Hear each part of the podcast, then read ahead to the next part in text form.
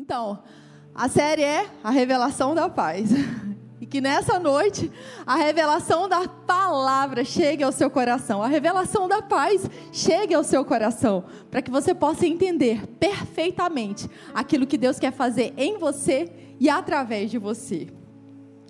O tema hoje é Dirigidos em meio ao caos. Dirigidos pela paz em meio ao caos, em meio a guerras, batalhas, tribulações, adversidades.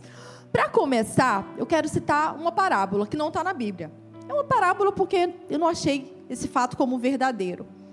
Era um concurso de pintura, né? E três ficaram no final nesse, curso, nesse concurso de pintura que deveria representar a paz.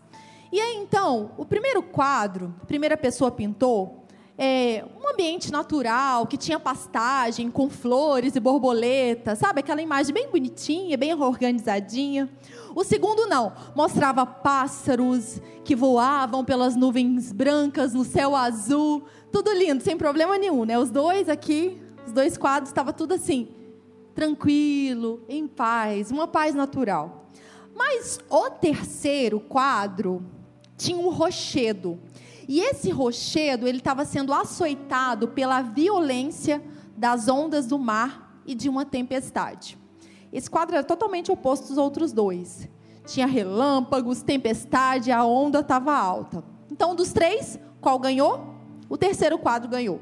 E o juiz que é, desempatou, o que, que ele disse? Por que, que ele escolheu esse terceiro? Que tinha um monte de tempestade, raios. O juiz falou o seguinte: vocês perceberam que, em meio à violência das ondas e da tempestade, numa das fendas do rochedo, um pássaro com seus filhos estava dormindo tranquilamente? Tinha caos, tinha tempestade, mas tinha um pássaro com seus filhotes dormindo tranquilos. Aí eu pergunto para vocês: quem foi que dormiu dentro de um barco no meio de uma tempestade? enquanto todo mundo que estava no barco ficou sem paz. Jesus é aquele que conseguiu dormir no meio da tempestade. Porque quando a gente sabe que a gente tem paz com Deus e paz em Deus, e a gente passa por situações que está tudo tranquilo, os pássaros estão cantando, a grama está verde, é fácil continuar nessa paz. Mas quando algo acontece para tentar roubar a paz que temos, a gente consegue permanecer na revelação na paz, na paz que está dentro da gente? A gente consegue dormir no meio de uma tempestade? A gente consegue descansar mesmo quando tudo está violento, quando as más notícias estão acontecendo, quando tem um tiroteio. Imagina alguém que mora em uma comunidade violenta, onde tem tiroteio toda hora. Para essa pessoa conseguir ficar em paz, só se ela tiver Jesus no coração, né? Porque como que fica em paz? Num natural tão conturbado, ou até no mundo espiritual tão conturbado. E é exatamente isso que a gente vê no Brasil hoje: uma conturbação, tanto no natural quanto no espiritual. E é por isso que nós estamos aqui. Sabe por que a gente ainda não foi promovido? Porque a gente tem função. É para não deixar o inferno dominar. Porque se a igreja não está sobre a face da terra, o que, que vai acontecer? O mundo jaz no maligno e vai continuar no maligno. Mas se a gente está aqui, a gente tem propósito. Então Jesus é aquele que dormiu na tempestade e nos ensina como fazer isso, porque ele mesmo nos deu a sua paz. E a palavra então paz. Nesses quadros, né, foi definido então que a paz não é a ausência de problemas, mas é conseguir manter calmo e tranquilo mesmo quando temos problemas. Então essa palavra só para relembrar da semana passada, semana passada, Shalom, né, no hebraico, o que que significa? Rafa falou sobre isso, é algo completo: segurança, bem-estar, saúde, prosperidade, sossego, tranquilidade, contentamento. Gente, Deus, quando deu a paz dele para a gente, ele estava dando tudo isso. Deus tem sempre um pacote para a gente. Tipo, ele não dá uma gotinha, toma aqui uma gotinha para você, experimenta um pouquinho de amor ou um pouquinho de paz. Não, ele tem um negócio, é completo. É para cobrir tudo, preencher tudo e não faltar nada. Deus é um Deus de abundância. Ele não se manifesta só um pouquinho, ele tem é tudo, a abundância da graça e o dom da justiça. Ele vem com todo o seu poder, não é metade de poder. Então a paz dele, da qual nós temos direito, é exatamente tudo isso aí. Então quando a gente olha para o significado de paz, a gente consegue entender que a nossa paz não depende das circunstâncias, mas é apesar das circunstâncias. A nossa paz não está ligada no exterior, nos assuntos que estão acontecendo hoje nos noticiários do Brasil. A nossa paz está ligada com o que está dentro, a realidade da obra da cruz do Calvário. Não é uma condição exterior que determina a nossa paz, mas é uma condição interior. É a palavra de Deus é a vontade de Deus, é o fruto dentro de nós. E eu achei essa definição do Rick Renner, do pastor, autor Rick Renner, não é a dupla sertaneja, tá? Só para esclarecer, porque tem gente que ainda tem dúvida. Então, Rick Renner é americano e hoje está lá na União Rússia, União Soviética não, na Rússia. Vamos lá.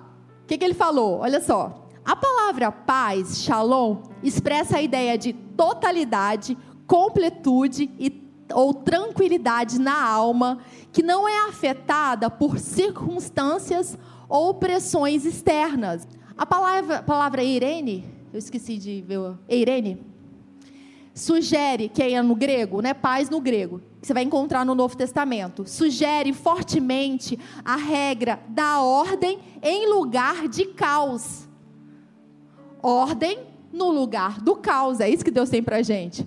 Quando uma pessoa é dominada pela paz, eirene, né, que é a palavra no grego, ela tem uma estabilidade e calma interior que resulta na capacidade de se comportar pacificamente mesmo em meio a circunstâncias que normalmente seriam muito estressantes, traumáticas ou perturbadoras. Tá vendo o significado da palavra? Às vezes você lê uma palavra na Bíblia, aí você, nossa, que palavra legal. Só que se você for estudar o profundo do profundo, e vai no grego, e vai no hebraico, gente, tem tanta, a palavra de Deus é tão rica. E paz é isso. A gente pode experimentar o que Deus tem na maior tribulação e adversidade que esse mundo tem para apresentar. Deus é muito bom. Então, no lugar da gente permitir que as pressões da vida nos quebrem, a gente precisa permanecer na verdade, na palavra. A gente precisa estar completo, pleno, lindo, lindas, né? Pronto, prontos para continuar e receber as bênçãos do Senhor, continuar nas bênçãos e receber aquilo que, que Deus tem preparado. E aí o que, que a gente não pode fazer? Você não tem que dar lugar a emoções perturbadoras em momentos de batalha seja sempre dirigido pelo Deus da paz. Porque quando acontece, vem uma má notícia, estoura uma guerra, né? Como Davi falou, mesmo se estourar uma guerra. Quando acontece alguma coisa, a gente vê um noticiário, gente, e se ligar a TV tem muita coisa ruim. Tudo isso tende a abalar o nosso emocional, a nossa alma. Né? E aí a gente tem que falar igual o salmista. Olha só, olha só, alma, fica abatida não. Por que, que você está abatida? Vai confiar no Senhor, para. Então a gente precisa quando as pressões chegarem, a gente precisa controlar a alma, colocar a alma em sujeição à verdade e continuar em plenitude. Nós não podemos ficar abalados, sabe por quê? Porque à medida que a gente vai cedendo para um pensamento do inferno, o inferno vai tomando conta, ao ponto daqui a pouco a gente não conseguir nem levantar da cama. Começa de pouquinho. Um abismo puxa outro abismo. É um inferno, um inferno com um pensamento de medo que gera outra coisa, que vai gerando outra coisa. Daqui a pouco a gente não quer nem mais viver. Porque o inferno, o diabo, ele é especialista em tentar paralisar os planos de Deus na nossa jornada. E nós temos que controlar a nossa alma com a palavra de Deus. Os pensamentos e sentimentos, eles podem variar mas nós precisamos ficar no nosso espírito inabaláveis, na verdade que não se abala. Nós precisamos nos lembrar que Deus está assentado no trono e pronto, Ele governa de eternidade a eternidade. Ninguém tira Ele dessa posição e é nele que nós estamos. 2 Coríntios 4, 8, vou colocar aqui na tela, mas se você quiser abrir, depois a gente vai ler a continuação. 2 Coríntios 4, 8. Em tudo somos atribulados, porém não angustiados. Essa palavra atribulado é como se a gente estivesse sendo exprimido, pressionado. Então, em muitas coisas da nossa vida, a gente está sendo pressionado mesmo. É a tribulação, é aquela pressão. Mas, olha só, nós não somos angustiados. Do lado de fora, o negócio está pegando fogo, mas do lado de dentro, não, a gente não se abala. E essa palavra angustiados quer dizer que nós não somos restringidos no nosso espírito. Do lado de fora pode vir pressão, mas do lado de dentro nós não somos restringidos no nosso espírito. A pressão não nos para, não nos abala. A pressão é usada ainda para o aperfeiçoamento do nosso caráter. No final a gente sai ainda melhor. Em tudo somos então atribulados, porém nós não somos angustiados. Do lado de fora o negócio está feio, mas do lado de dentro a gente permanece inabalável. Nós podemos ficar até perplexos, não é? Não tem coisa que a gente vê, tem notícia que a gente olha e fala assim: o que, que é isso, gente? Só que nós não desanimamos. Nós não desistimos, nós não somos daqueles que retrocedem para a perdição, nós somos daqueles que avançam para a salvação. Então, a gente vai perplexo, a gente vai enfrentar dificuldades, mas nós não desanimamos, ou seja, nós não somos completamente destruídos. Não.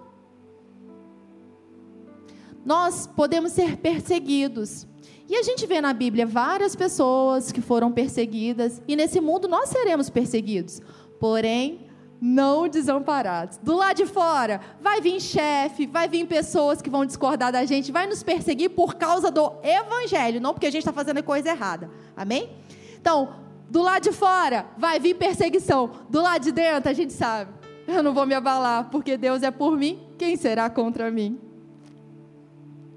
Abatidos, mas não destruídos nós estamos com aquele que é poderoso, justo e verdadeiro. Agora, continuando no 16, vamos lá para o 16, não está aqui na tela não, se você quiser abrir aí. 2 Coríntios 4, 16. Então, mesmo que passemos por dificuldades, pelo vale da sombra da morte, por essas pressões, 16, não desanimamos. Pelo contrário, mesmo que o nosso ser exterior se desgaste, o nosso ser interior se renova dia a dia. E aonde que está a paz? É no ser interior, é aqui dentro. Ainda que haja um desgaste do lado de fora, dentro está se renovando para a gente permanecer inabalável, mesmo diante das más notícias.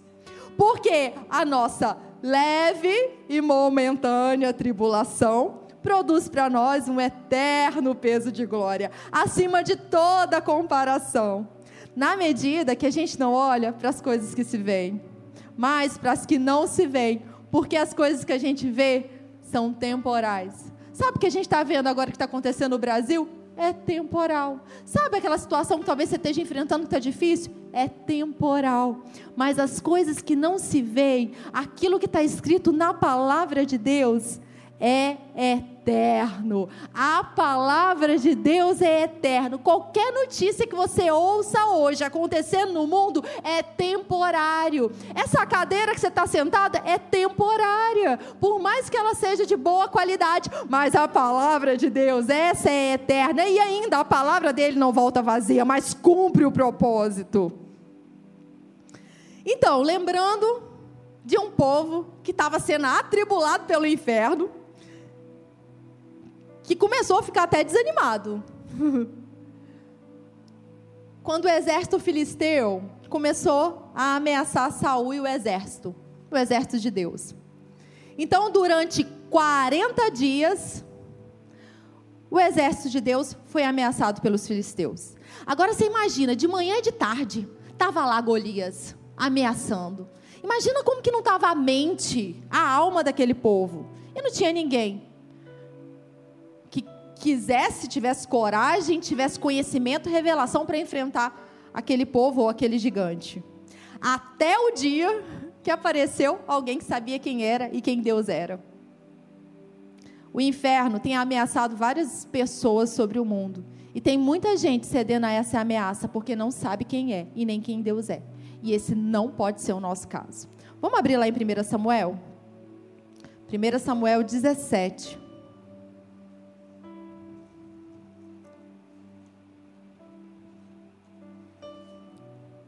Primeiro Samuel 17, 45.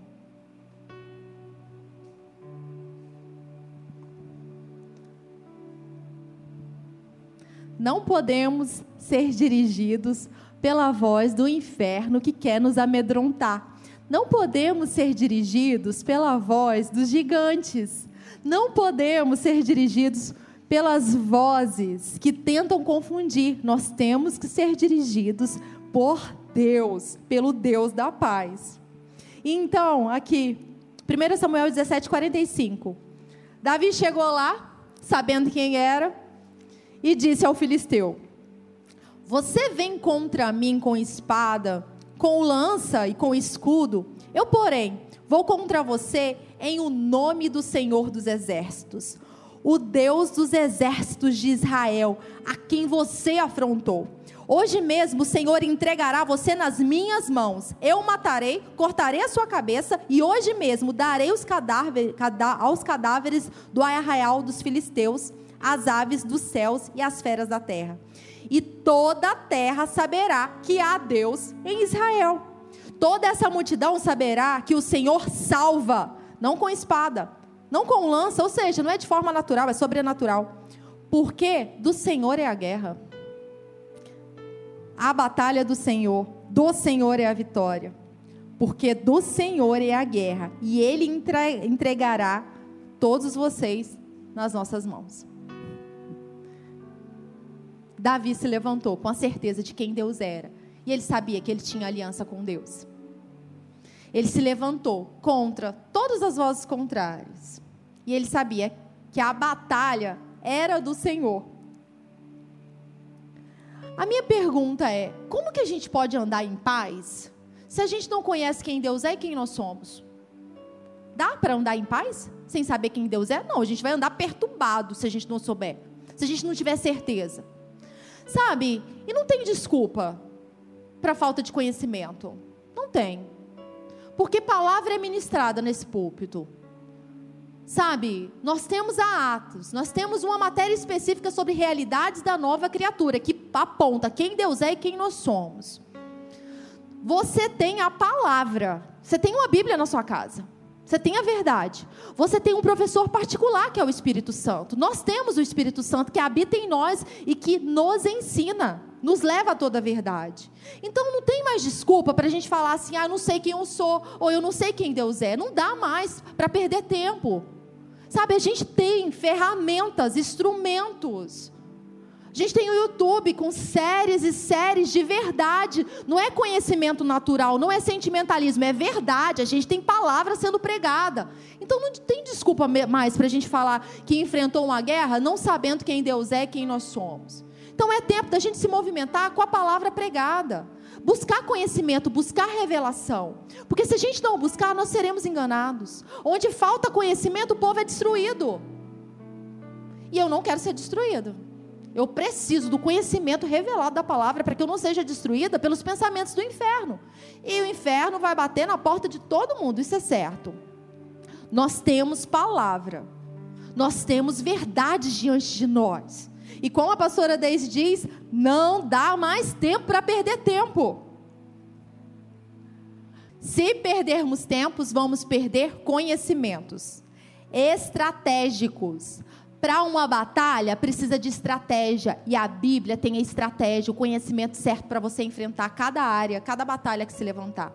Se não formos dirigidos por Deus, nós vamos perder batalhas. A gente vê aqui Deus tendo estratégias para de, de, diversas formas, em diversos combates. E há uma estratégia específica nesse tempo para você. Se a gente não buscar conhecimento revelado, a gente vai perder tempo e vai perder estratégia e vai perder batalha. Davi sabia quem era Deus, ele sabia quem ele era. E quanto a nós, nós sabemos? E não é só de ouvir falar, não é só um conhecimento meramente mental. Ah, eu sei que Deus é bom. Eu li que Deus é bom. Não, tem que ser um conhecimento revelado, experimentado. Não basta só ter lido uma vez na Bíblia ou 50 vezes na Bíblia e não experimentar isso no dia a dia, gente. Tem coisas que viram na nossa vida um conhecimento meramente mental, uma concordância.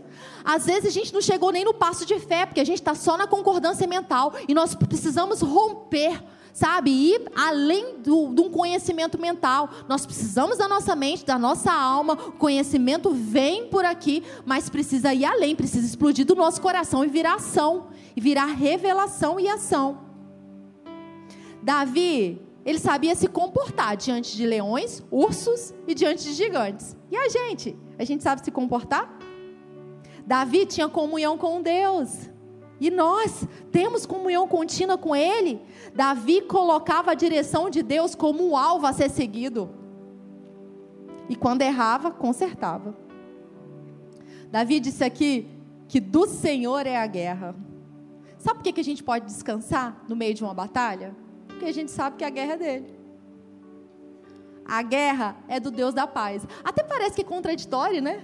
Porque ele luta as nossas guerras. Ele é o Senhor no meio da batalha, mas ao mesmo tempo ele é o Deus da paz. Ele é o Deus da paz que em breve esmagará Satanás debaixo dos nossos pés. Sabe por que a gente pode ter paz no meio da guerra? Porque Deus está conosco, e Ele é o Deus da paz no meio do caos. Ele é o Deus no meio da guerra.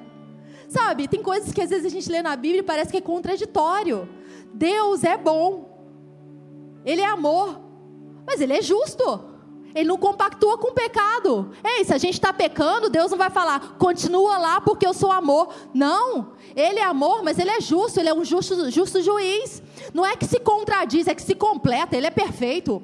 Às vezes a gente quer ficar só com uma parte de Deus, porque a gente lê bom e amor, ah, que legal. Não, ele é perfeito, é na medida perfeita, é totalidade, é algo, sabe? A gente lê a Bíblia e complementa. E se coisas não se encaixaram ainda, é porque não houve revelação. Mas a Bíblia é perfeita. Deus é perfeito. Ele tem o que nós precisamos. Ele é quem nós precisamos. Lembra que José, que Deus estava com José no meio da prisão e José era próspero e era suficiente? Deus era suficiente para José no meio da prisão. Deus é suficiente enquanto a gente está em qualquer situação. Se a gente reconhece Ele como Deus em qualquer situação, a gente vai passar por esses lugares. A gente não vai ficar. José passou pela prisão, ainda foi exemplo lá. Deus é o Deus da guerra, Ele luta as nossas guerras e Ele é o Deus da paz no meio da guerra. A gente pode ter paz no meio da guerra porque a gente sabe que já é mais que vencedor em Cristo Jesus. Porque a gente sabe quem está combatendo por nós. Sabe? E se não tem paz, é porque falta revelação. Eu sei. Muitas vezes eu fiquei conturbada em meio de várias situações, sabe? Desesperada. E agora o que, vai acontecer? Mas bastou eu ceder tempo, bastou eu meditar na palavra até que revelação chegasse. Porque uma coisa é alguém te dizer algo em determinada situação e entrar aqui e sair daqui porque é um conhecimento mental. Agora outra coisa é quando alguém te diz algo, é revelado no teu coração pelo Espírito Santo. Ah, você tem certeza e você enfrenta aquela batalha com certeza. É diferente. Nós precisamos ter certeza, e certeza vem ao cedermos para a palavra, ao ouvirmos a palavra, ao meditarmos na palavra, ao engolirmos a palavra. Quando a gente viu a série aqui sobre a igreja, a igreja o poder do nós, a gente viu que uma das figuras da igreja, o Rafa falou que é um exército.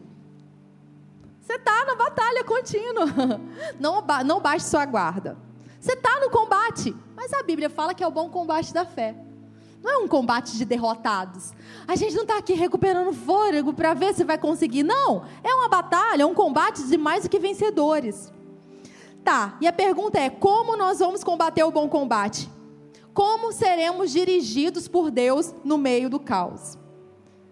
Primeiro ponto, então. Hoje a gente vai ver dois pontos, tá?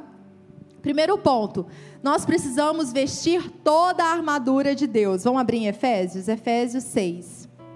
Efésios 6, 10. Precisamos vestir toda a armadura de Deus.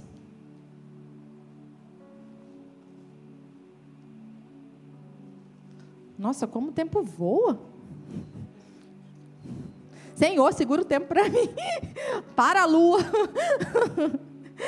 É, primeiro, então, primeiro ponto, nós precisamos vestir toda a armadura de Deus. É, 6,10. Quanto ao mais, o apóstolo Paulo está finalizando aqui. É tipo, quanto ao mais aqui, ele está falando finalmente, presta atenção, que é muito importante. Sejam fortalecidos no Senhor e na força do seu poder. Vistam-se com toda, aqui toda, quer dizer toda, não é parte, é toda, a armadura de Deus. Para poderem ficar firmes contra as ciladas do diabo. Porque a nossa luta não é contra carne e sangue, mas contra principados e potestades. Vamos para o 14. Então nós precisamos vestir toda a armadura de Deus. Fiquem firmes, cingindo-vos com o cinto da verdade, cingindo-vos com a verdade, e vestido, vestindo a couraça da justiça, tendo os pés calçados com a preparação do evangelho da paz, segurando sempre o escudo da fé com a qual podemos apagar todos os dardos inflamados do maligno. Usem também o capacete da salvação e a espada do espírito, que é a palavra de Deus e o 18, orem em todo tempo, no Espírito, com todo tipo, todo tipo de oração e súplica. E, para isto, vigiem. Por toda, com toda perseverança e súplica por todos os santos. Vamos falar um pouquinho aqui sobre a armadura. Quando a gente vê aqui a primeira parte, o cinto da verdade, o cinto da verdade, a verdade aqui é a palavra logos. Então, o cinto é que amarrava toda a, a, a, armadura do soldado romano. Então, se não tivesse um cinto aqui, a armadura ficava meio mole e era difícil de combater. O cinto prendia as coisas aqui, ficava tudo certo. Precisava dessa parte, era essencial. E quando a gente olha em toda aquela armadura do soldado, nossa, o capacete da salvação era lindo. A couraça da justiça reluzia. O cinto parecia que não tinha tanta importância, mas era muita importância, porque ele, ele juntava, colocava preso as outras partes da, da armadura.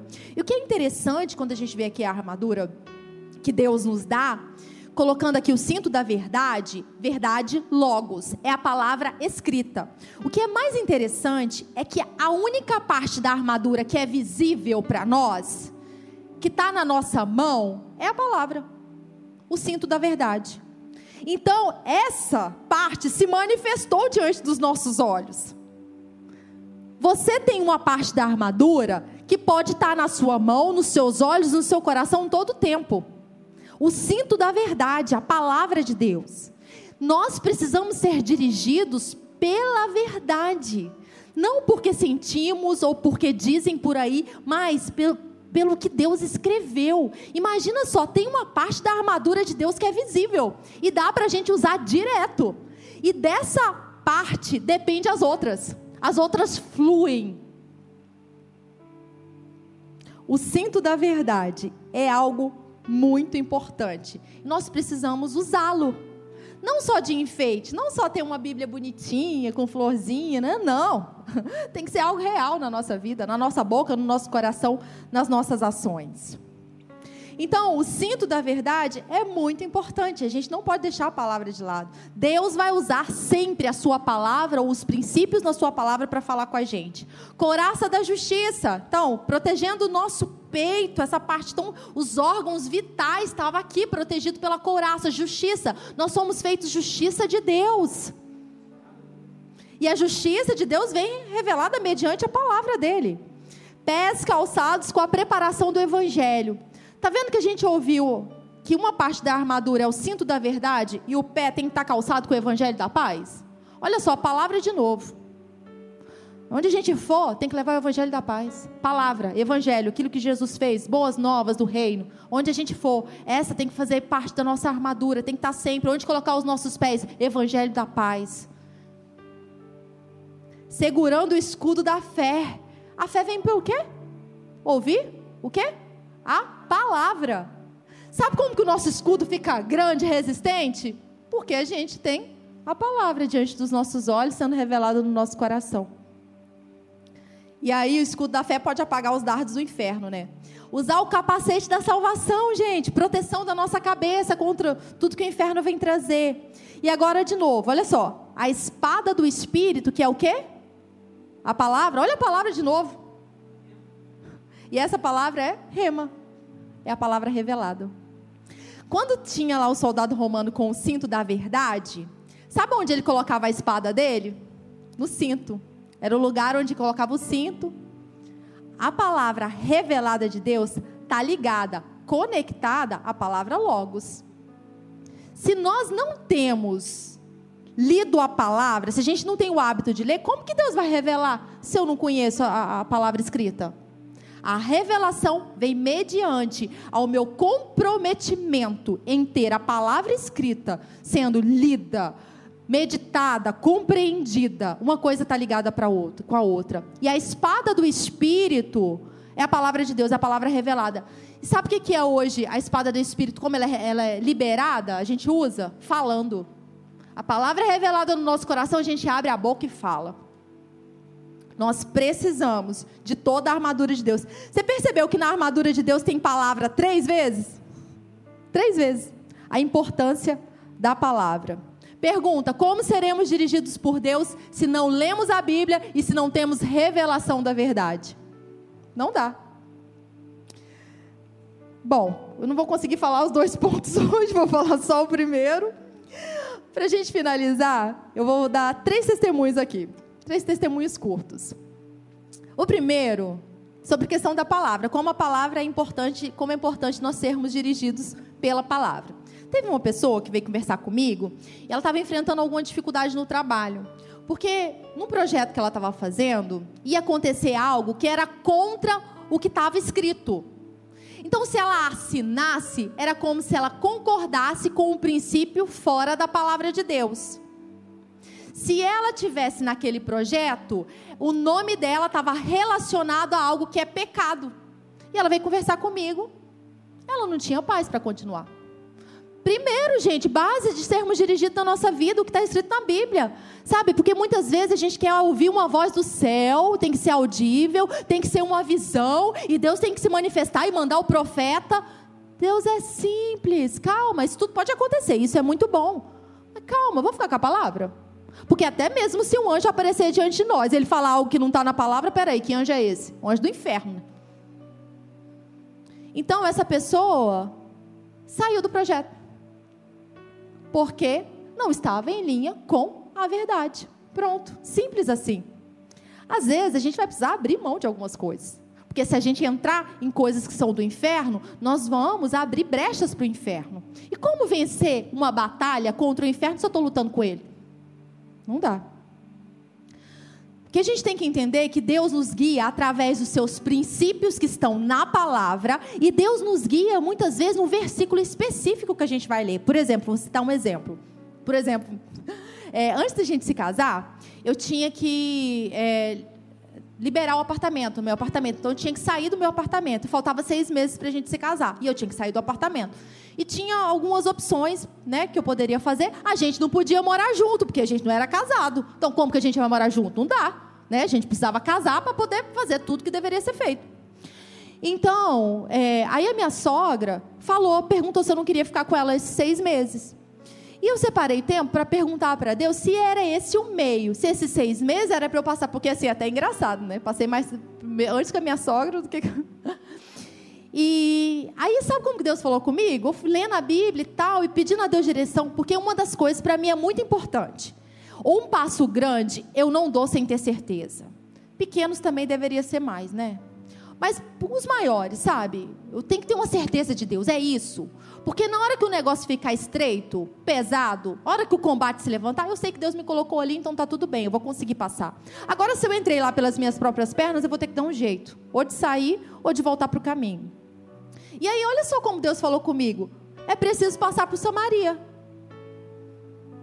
Passar por Samaria. Ele usou um versículo da Bíblia. E ele já fez isso outras vezes. Enquanto eu li a Bíblia, Deus me deu a resposta de algo que eu perguntava explícito, num, num versículo. Não era apenas um princípio, mas era um versículo. Então Deus fala através da palavra dele. Salmo 119. Rafa, no domingo, deixou lição de casa. Já fez a lição de casa? Já leu o Salmo 119? Então, dei os dois exemplos. Agora eu vou finalizar com o último exemplo. Algumas pessoas já sabem. A gente tem aqui a, a Marcelina, está aqui.